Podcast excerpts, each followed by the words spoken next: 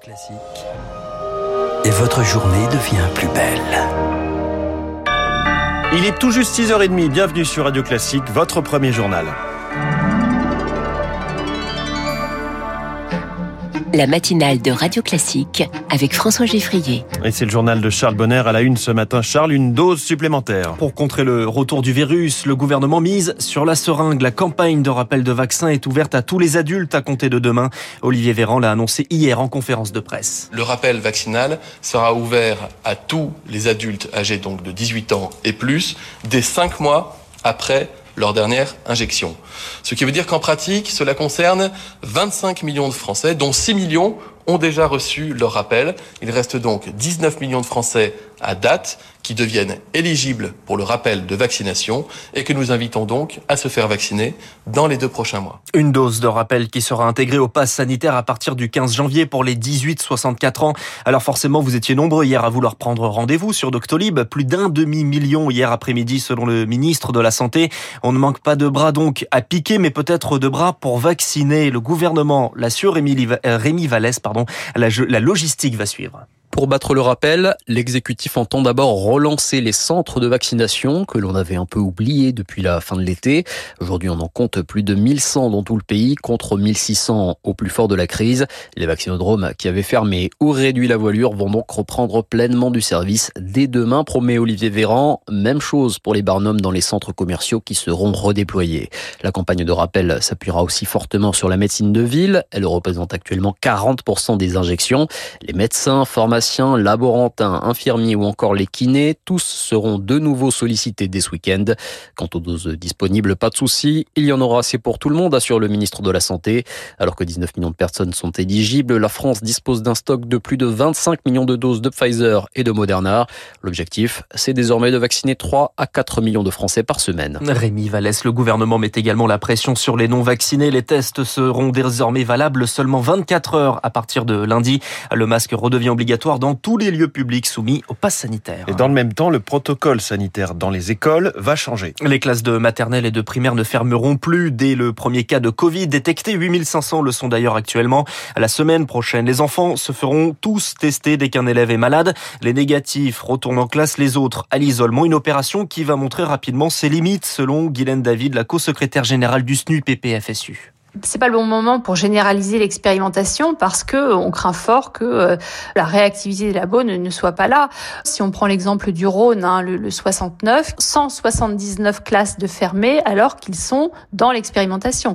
Parce que il y a de la tension sur les laboratoires, il y a de la tension euh, sur euh, les résultats parce que ça n'arrive pas suffisamment tôt. Et puis même avec toute la bonne volonté du monde, on aura peut-être des enfants qui seront négatifs à J0 mais qui seront positifs à J plus et qui seront en contact avec d'autres élèves dans la classe. Donc ça, c'est inquiétant.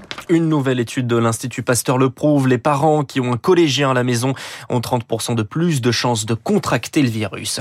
Vous ne pourrez plus vous rendre au Maroc. À compter euh, d'aujourd'hui, les vols sont suspendus, tout comme les liaisons maritimes. Radio Classique 6h33. Face euh, à la violence dans les Antilles, un couvre-feu est instauré en Martinique. 19h, 5h du matin jusqu'à un retour au calme alors que l'île est en proie à des pillages, des incendies et même ces dernières nuit à des tirs de balles réelles contre les forces de l'ordre, violence sur fond de contestation sociale et contre l'obligation vaccinale des soignants. En Guadeloupe, situation identique. Des effectifs de police sont arrivés en renfort de métropole, mais cela risque de ne pas suffire pour Christian Vainqueur d'unité SGP Police Force Ouvrière en Guadeloupe.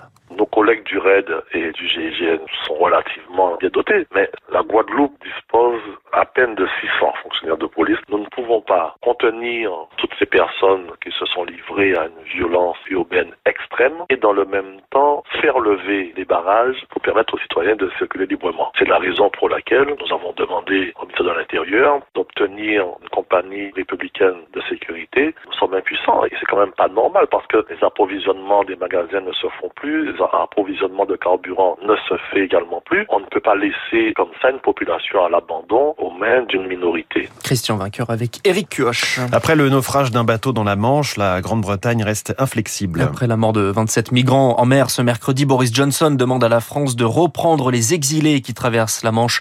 Ce dimanche se tient une réunion à Calais. Sont invités par la France les ministres de l'Intérieur belge, allemand, néerlandais, britannique ainsi que la Commission européenne. La patience a ses limites. Les pêcheurs français sont lassés par le refus du Royaume-Uni d'accorder plus de licences. Action de coup de poing, trois ports bloqués dans la matinée, ceux de Saint-Malo, Ouistreham et Calais, tout comme le fret du tunnel sous la Manche. Emmanuel Macron rencontre ce matin le pape François au Vatican. Oui, le président y est reçu pour la deuxième fois depuis le début du quinquennat. Les deux chefs d'État évoqueront la question des migrants, mais également celle des violences sexuelles dans l'Église.